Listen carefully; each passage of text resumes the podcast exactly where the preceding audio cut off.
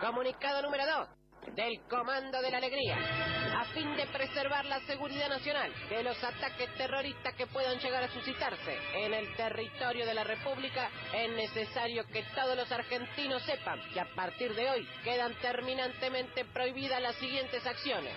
Ser terrorista y atentar contra el presidente o cualquiera de sus ministros. Ser terrorista y amenazar vía Facebook, Twitter, Snapchat o Instagram al presidente o cualquiera de sus ministros. Ser terrorista seca. Utilizar las redes sociales para amedrentar la integridad del presidente. Acusar al presidente de vago, rata, cheto, inútil, forro o tarado. Cantar que van a volver. Si usted se encuentra a menos de 10 kilómetros de distancia del presidente, tiene prohibido comer una bomba de papa, tirarse de bomba una pileta, escuchar a Gladys la bomba tucumana o esta que dice bomba. Para bailar esto es una bomba. Además, queda terminantemente prohibido el uso de los sustantivos Kirchner, Cristina, Néstor, Cumpa, Cumpita, Cumpis, Corpo, Pibe para la Liberación, Jefa, Empoderado y Papo, que nada tiene que ver con la política, pero es una expresión muy desagradable para referirse a la pelvis femenina. Es un mensaje del Comando de la Alegría, Presidencia de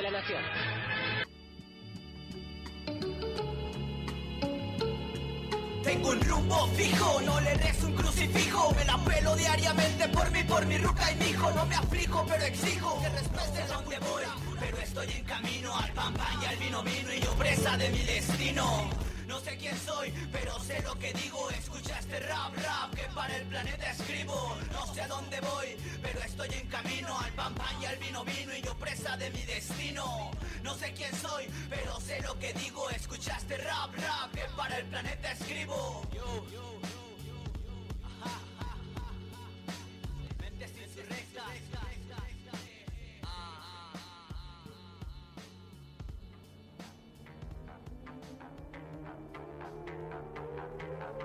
Insurrectas. La sublevación de las lenguas.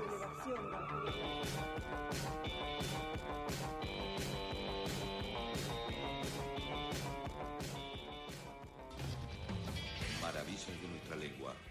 Cómo cambian nuestras formas de habla según con quién nos estamos comunicando. En este caso, conversaciones entre personas que tienen una amistad. ¿Qué haces? ¿Cómo te va? Che, ¿Bien?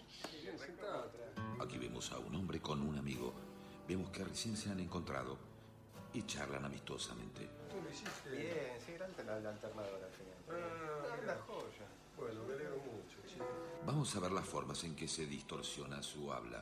¿Qué hace? ¿Cómo andás? Vemos que empieza a ligar palabras. Uh.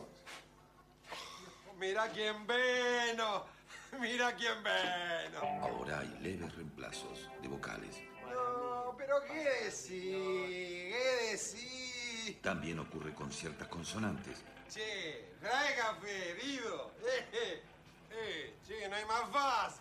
Eh, a ver, anda aquí yo. ¡Sos un hijo de bu! Y si te agarra risa. Y si te agarra risa. Sos un hijo de. Es claro lo que ocurre cuando la charla avanza con su carga de amenidad y diversión. Eh, bueno, ¿viste cómo es? La bruja te dije. El habla entonces cada vez se va tornando más cachivachesca, llegando al éxtasis de la distorsión cuando se cuenta una anécdota. ¿Dónde se va el Divo? ¿Dónde, ¿Dónde se va el Divo? Gente le dice. ¡Oh, ¡Otra el chance! Que mientras yo la carne. Claro, ya la excitación hace que el vocabulario sea inteligible. Solo se entienden entre ellos. Esto en lo inmediato traerá un leve problema. No, no vemos más. Entonces yo no yo. ¿Te llevo No, la no, no voy caminando. No, yo ya no. Voy caminando, acá lo que tengo que ir a ¿A qué te vas? Ya, en mi cuarto. Ah. Aquí la persona se despide de sus amigos. Nicolás, Nicolás, Nicolás. La, la Núñez para acá no. No, no, no, no entiendo. La Aye Núñez. No, Nicolás, Nicolás, Nicolás. Está desorientado y debe solicitar ayuda a un extraño. Disculpe, disculpe. Eh, 194 pasa eh, para acá, pasa para acá. ¿Cómo? 194 pasa para acá. El... No, no te entiendo, no, ¿No? te entiendo. Bueno, disculpe, disculpe. La comunicación no puede llevarse a cabo. Eh, disculpe, disculpe. Sí, va la voz. Entra en una leve desesperación. La vez que delante no sé historia. Tienes una parada de cosas, la verdad acá, la puta madre, Y finalmente pide ayuda a uno de los suyos. ¿Qué haces? ¿Estás ahí? No sé, de barrio, es un tortillo de boludo. Esto no es nada de miserable, está la verdad de 154, loco. Eh, Estoy en San Antonio y Golondrero, boludo. Sí, Golondrero. Listo, no vemos más, no vemos más. Ya todo se ha solucionado. Ahora retorna a su hogar. Hola, mi amor.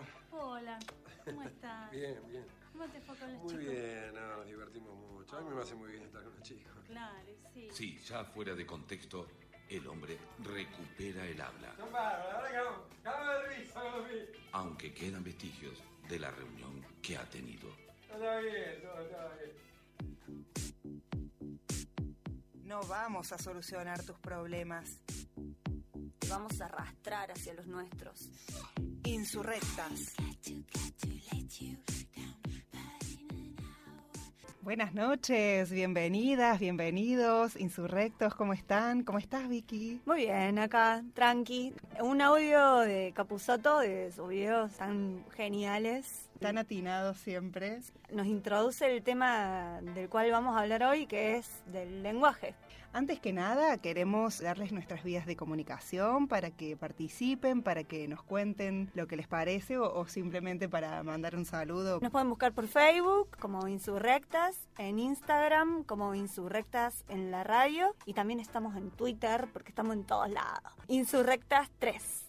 Y ya con el audio de apertura nomás, es como que se abren un montón de preguntas, de interrogantes. Todo el tiempo el lenguaje se va moviendo, se va modificando y genera, por un lado, aceptación, por otro lado, rechazo, por otro lado, la adaptación a una transformación del lenguaje, que es todo un proceso que puede ser más lento o más rápido según las épocas, según los contextos, según las culturas.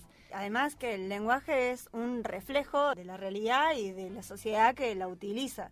Por ejemplo, en el audio de apertura este de Capuzoto pasa mucho esto de que cuando estamos entre amigos o en ciertos grupos, sobre todo lo veo mucho entre los hombres, ponerle en la cultura futbolera, hay una transformación ahí en la forma en la que hablan los hombres, salta, viste, todo ese lenguaje propio de la cancha. También tiene que ver con que las personas no actuamos de la misma manera ante situaciones diferentes. El lenguaje que usamos en confianza con nuestros amigos, en un contexto informal, seguramente no va a ser el mismo que en una institución o algo que requiera cierto... Claro, eh, adaptamos grado- el, lenguaje a diferentes contextos. Exactamente, o sea, no es que las personas cambian ni se modifique el- la forma de actuar, sino que el contexto amerita otro tipo de uso del lenguaje. El lenguaje sigue siendo. Y por eso también el lenguaje es político, porque si lo miras desde ese punto de vista, así como la sociedad es racista, clasista, heterosexista, la lengua también lo es. Además de político, es social. El lenguaje es social, es una construcción social que tiene que ver con una época, con una forma de actuar y al ser social va teniendo sentido en el uso que se hace del lenguaje. Puede haber palabras, puede haber formas, pero solamente cuando le damos uso y cuando aplicamos una significación, cuando le damos sentido a lo que transmitimos a través del lenguaje o a lo que recibimos a través del lenguaje es cuando realmente se aplica ese lenguaje y empieza a tener importancia. Somos en- lenguaje, digámosle así. No hay forma de pensarnos de otra forma. Somos es inherente a nuestra naturaleza humana. ¿Viste cuando dicen yo antes de hablar pienso? En realidad, cuando estás pensando, estás hablando una voz interior adentro Aparte tuyo, el lenguaje no es solamente no- hablar. O sea, el cual, lenguaje es pensamiento. todo- es pensam- empieza en el pensamiento, el lenguaje es la forma de moverse, la forma de comunicar con todos nuestros sentidos, incluso cuando no hablamos. De ahí también la cuestión política. Todo lo que se omite, todo lo que se calla, es una posición política. También todo lo que se dice. Y esto lo podemos ver en los medios de comunicación.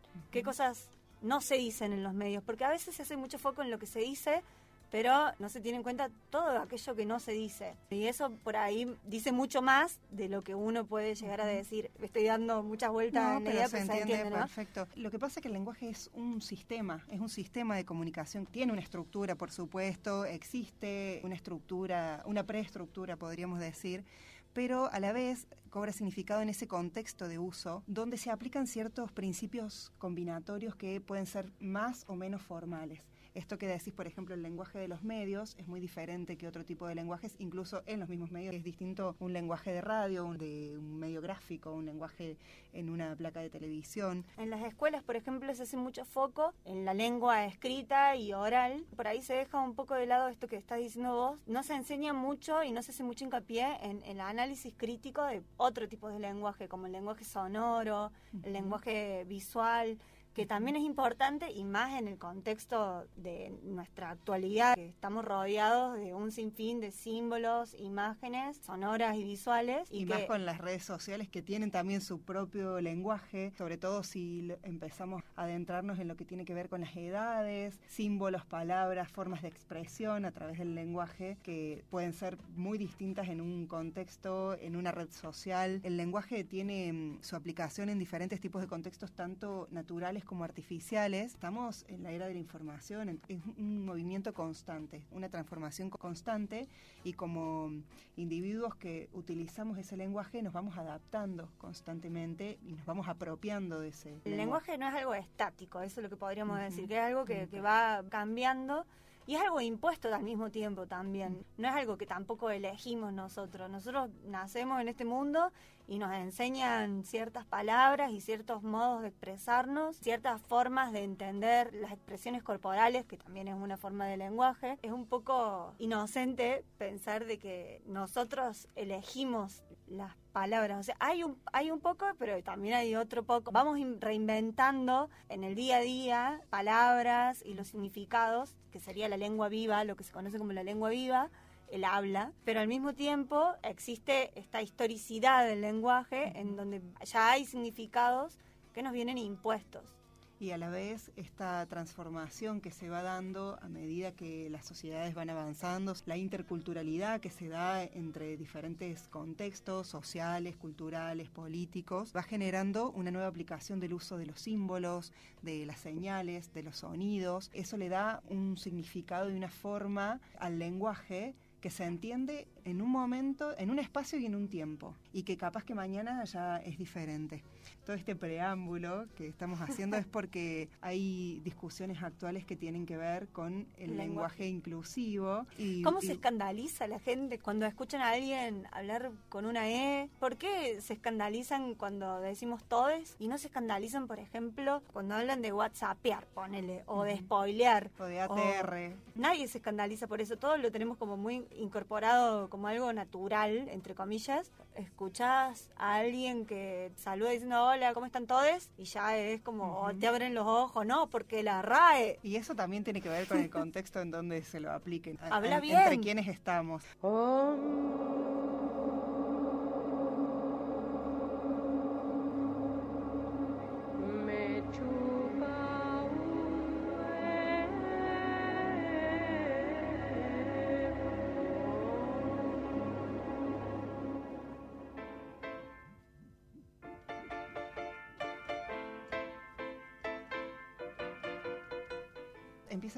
los mensajes y tenemos un mensajito de Laura acá que nos dice, hablando del lugar y las formas de usar el lenguaje en la educación, la danza como lenguaje y como institución está ganando espacios poco a poco en las escuelas.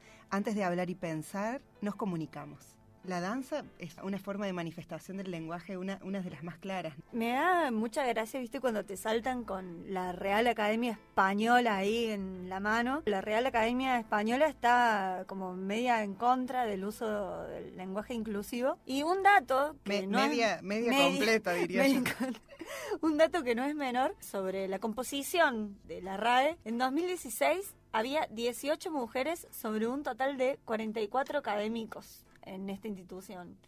Y en toda la historia solo hubo 11 mujeres de 500 personas participantes que detentan el poder que se disputa, lo que significa la palabra. Que son los que determinan después cuáles son las palabras que podemos decir y la forma correcta en la que podemos decirlas. Y hablando sobre el lenguaje inclusivo, que actualmente presenta un gran foco de interés, sobre todo acompañado por los diferentes movimientos sociales y sobre todo aquellos que son de corriente feminista. Sin embargo, este movimiento no es nuevo, es muy viejo y no exclusivo tampoco de este país, no viene de acá. El lenguaje inclusivo se presenta como un punto de inflexión e invitación al debate sobre las bases y las normas gramaticales. O sea, no es que un día a alguien se le ocurrió, ay, quiero decir las palabras con E. Viene con todo un pensamiento, con un intento de desarmar esas normas gramaticales y buscar explicaciones de por qué hay normas para alguna cosa y que no abarcan otras O cosas. por qué se utiliza el género masculino para hablar de lo universal o de la totalidad. Esa es el- la base principal, la forma sintáctica, la forma semántica, todo lo que tiene que ver con el uso del lenguaje y sobre todo en el idioma español castellano. Sí, y es un planteo que básicamente presupone que el lenguaje no es algo neutral. Todo esto que estábamos hablando del lenguaje es una cuestión política, histórica.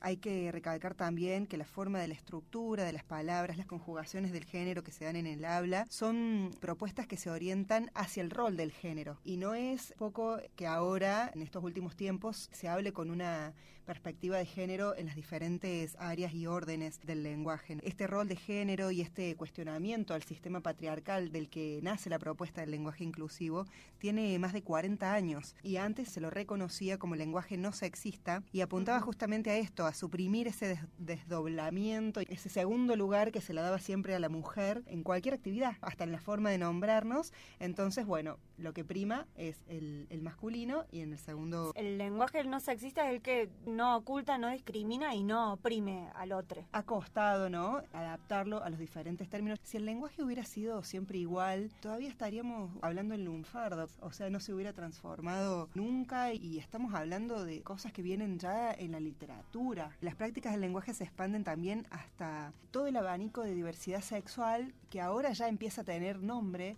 que no es que ahora existe, siempre existió, pero ahora se le empieza a dar como una identidad, a reconocer Pone en cuestión el androcentrismo que hay en el lenguaje. El androcentrismo es el enfoque en las investigaciones y los estudios desde una única perspectiva que es la del sexo masculino y supone considerar a los hombres como el centro y la medida de todas las cosas. Es creer, digamos, que la experiencia masculina incluye y es la medida de toda la experiencia humana. Justamente la intención del lenguaje inclusivo es eso, desdoblar ese tipo de manifestación del lenguaje, contemplar otras identidades que son distintas, que se identifican y se representan con géneros no sesgados, no binarios. Ese tipo de de identidad no se identifica en las bases del lenguaje castellano que propone la RAE, como la nombrabas recién. No es menor este dato, ¿no? Que solamente 8 de las 44 personas son mujeres. En definitiva, siguen siendo hombres los que deciden el uso que le podemos dar al lenguaje. Además que es ridículo porque se supone que es una institución que no tienen que imponer las palabras que la sociedad usa, sino que se supone que es una institución que recoge la lengua viva y la refleja en un diccionario con sus significados. De todas formas, el sistema educativo argentino se basa exclusivamente en la RAE para transmitir sus enseñanzas, para cimentar los abordajes del lenguaje en los niños. Eso es uno de los focos de mayor controversia en la aplicación y en, Sí, en tal el uso del lenguaje inclusivo. ¿En la UBA? En la Universidad Nacional de Córdoba también. Se asegura que este tipo de lenguaje existe para abarcar todas las identidades sexuales en el uso del lenguaje.